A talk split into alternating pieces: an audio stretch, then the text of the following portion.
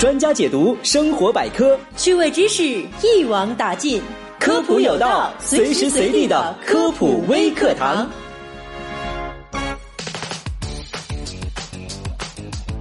最近，各位小伙伴的朋友圈有没有被这个男人的眼睛在一条直线上吗的测试给刷屏了呢？据说这个测试能够测出人左右脑的年龄。What？左右脑还有年龄？这还能通过简单的测试测得出？事实到底是怎样呢？普博士，我试了几次，发现即使每次输入了相同的答案，测试的结果都不一样。这个测试弄得普博士我是一脸懵。接着，我们的程序员大大打开了这个测试网页的源代码，一探究竟，居然发现结果其实是随机产生。而这个左右脑测试更加鸡贼了，不管给出什么结果，他说的都是好话。一碗鸡汤灌下去，你是不是也不由自主的想转发这只上上签了呢？知道真相的普博士突然感觉自己长了个假脑子。不过，关于左右脑的科普，我们倒是可以走一波。我们通常所说的左右脑不同分工，来源于美国心理生物学家斯佩里博士提出的左右脑分工理论，他也因此获得了一九八一年的诺贝尔生理学或医学奖。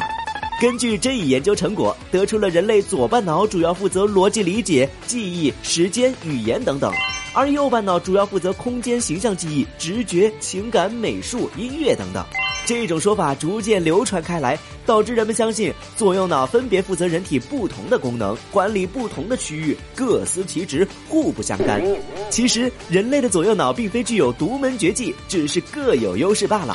话说，人体大脑不存在左右分工的问题，从事比较复杂一点、高级一点的心理活动时，都是左右脑协同操作的。对于大脑是否有具体年龄这一问题，普博士要告诉大家，大脑年龄的确和人体的实际年龄相关，比如会有青年、中年和老年这样的大致范围的划分，但是不会像这种测试一样有具体的数字来表示。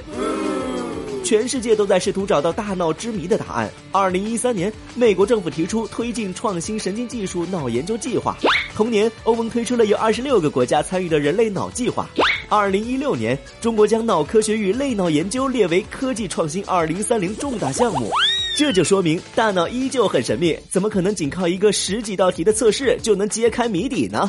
所以，各位小伙伴们，自己的大脑是什么样，别再通过测试获得啦。